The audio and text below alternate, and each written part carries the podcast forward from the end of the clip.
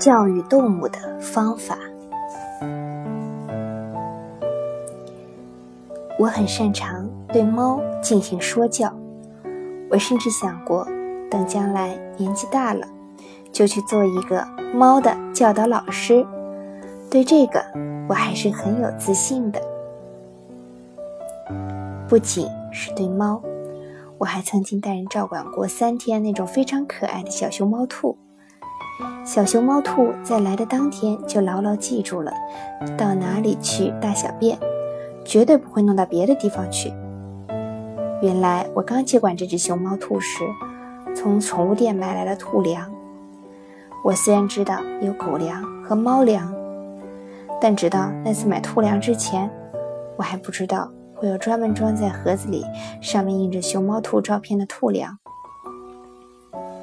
看来日本真是变成了一个奢侈的国家。我以前还只以为只要买了胡萝卜、卷心菜，把水分蒸发完以后喂给兔子吃就行了。熊猫兔是白兔子和黑兔子杂交产生的，是由人工培育的，模样很像熊猫。我那只叫小熊猫兔，是因为它还有小老鼠大，它的耳朵、脚和眼睛周围都是黑色的。那种兔粮是干干的、零零碎碎的绿色小东西。我把兔粮放在盘子里，喂给小兔猫吃。可是后来我发现，那种绿色小东西在地毯上到处都是。我说：“这怎么行呢？”你把兔粮弄得满地都是，快吃！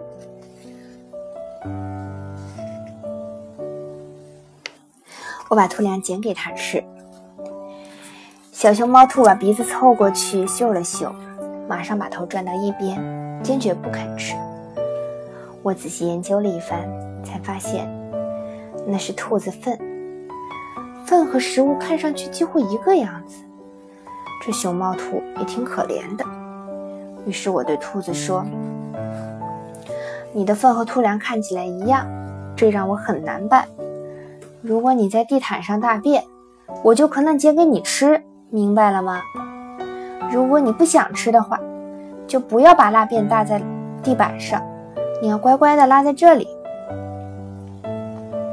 一边说着，我在门口的地板上铺上报纸，告诉兔子要在这里大便。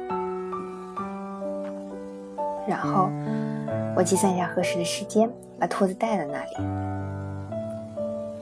兔子站在报纸上，正好做出了那种姿势，不但小便，还拉出了兔尾巴模样的大便。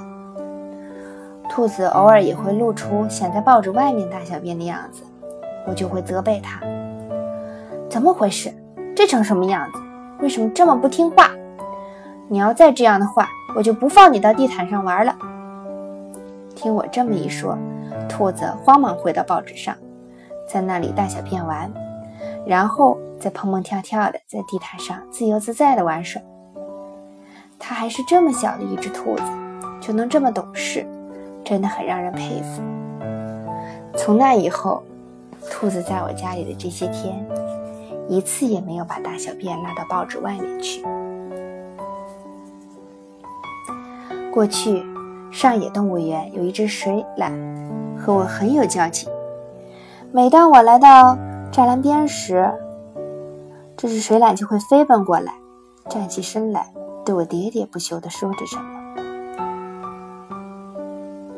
我虽然没法听懂水獭的语言，不过据我的感觉，它好像是在向我诉苦，说自己吃了什么苦头啊，生活很没意思啊什么的。所以我也附和着说：“就是啊，哎呀，哎呀，真不容易呀。”直到我说：“好啦，不好意思，我得走了。”水獭还在一个劲地说着。后来我听人说，这只水獭跟人很亲，不管是谁，它都会和人家说个没完没了。所以，也许他不止和我一个人有交集。我拍摄动物照片在杂志上连载的那一阵子，我挤出时间去动物园很不容易，所以每次都是和动物商量好了再拍照。如果是在辽阔的撒哈拉公园，或是在非洲拍照，也许不需要和动物商量就能拍好。可是拍摄动物园里的动物，如果不先商量就把相机对准人家的话，是很不好的。其实我们自己也是一样的，如果突然有人把相机对准我们，啪的摁下快门，我们也会感觉不舒服的。虽然我经常遇到这种情况，而且我给动物园的动物拍照时。无论什么场合，我都不使用闪光灯。可是有人对着我们就毫不客气地用闪光灯，让我们非常吃惊。总之，我给动物拍照时都是先征得他们的同意，所以拍出来的照片效果都非常好。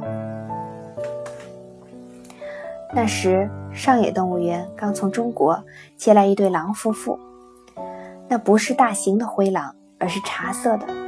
感觉有点像狗。这一对狼可能感到不安吧，一个劲儿地转圈，不肯安静下来。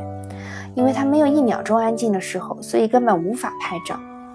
而且拍摄动物园里的动物还有一个困难：眼前是粗粗的栅栏，要想不把栅栏拍进去，那动物就要相当安静才行。于是我走进栅栏说：“对不起，狼先生。”你从中国来，大概也有点时差，所以我很理解你现在不平静的心情。可是，能不能麻烦你稍微停一停呢？大家都觉得狼很可怕，可是你非常可爱，很有魅力，所以我很想给你拍个照。一般来说，听我这么一说，大部分动物都会仔细一听，稍微想一想。就会摆好姿势让我拍照。可是这只狼听到我的声音，不但没有侧耳来听，反而转来转去，走得更快了。对了，听不懂日本话。那时我的脑海中突然闪现出京剧舞台上的情形，于是我对狼说道：“那么，我给你唱京剧吧。”你一定很怀念你们国家吧？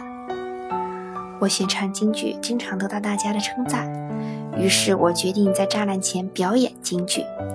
先从伴奏音乐开始，锵锵锵锵锵，哦，这是二胡声，锵锵锵锵锵。现在女主角登场了。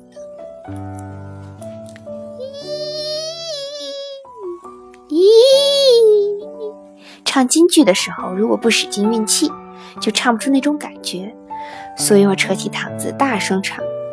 当然，我的中国话说的乱七八糟，意思肯定十分混乱，但应当已经唱出京剧的味道来了。当我开始唱“咦呃”的时候，狼先生立刻不再转来转去，第一次面对着我站住了。我把声音调得更高，接着唱“呜锵”。狼居然露出很陶醉的表情，缓缓地向我这边靠过来，把头放在离我最近的一块石头上，简直就像坐在观众席上欣赏演出似的，样子非常放松。可是我就辛苦了，一边用非常高的声音唱着，一边拿起相机调好焦距，给狼拍照片。幸运的是，我这样拍了好几张照片。然而，令我苦恼的是。当我拍完照片，说了谢谢你之后，狼还露出了要继续欣赏京剧的样子。没办法，我只好继续给狼表演京剧。我放下照相机，用手比划着京剧的姿势。我只注意狼的一举一动了，完全没有注意到我周围不知什么时候已经出现了一道人墙。狼本来不是很讨人喜欢的动物，我来的时候旁边一个人也没有。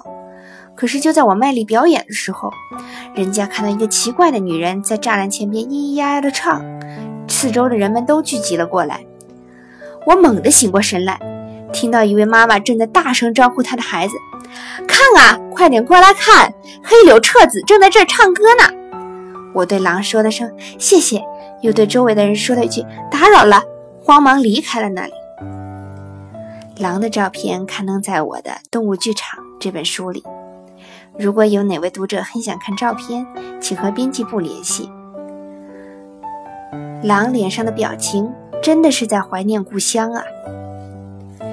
就这样，我连续拍摄了河马、大猩猩、海狸、企鹅、海马、熊猫和马等。我对猫进行说教，就是在这段时间发生的事。我最成功的一次说教，是对和田成先生家的那只叫桃代的猫进行的。和田成先生曾经为我的这个连环画在最可爱、最有意思的独特插图。桃代本来是赤冢不二夫先生家的猫，和那位会拱手作揖的猫菊千代是亲戚。后来从赤冢先生家到了和田先生家。顺便提一句，赤冢先生家的那只猫经常出现在广告或电视节目中，所以会得到表演节目的酬金。于是赤冢先生就开了一个叫做“菊千代”的户头。据说银行的人还以为这是给演员开的户头呢。再说和田先生家的这只桃代。名字像个日本姑娘似的，听起来非常文静，但实际上比男孩子还要淘气。我跟和田先生太太李美，或者其他常来和田先生家的朋友一起说话的时候，桃代就在我们的眼前窜来窜去，抓我们的衣服，有时还跳到空中，真是精力无限。桃代体型纤细，但动作非常矫健。是一只漂亮的猫。可是我们正准备吃李美给我们准备的晚餐时，这个桃代却吵闹个没完没了。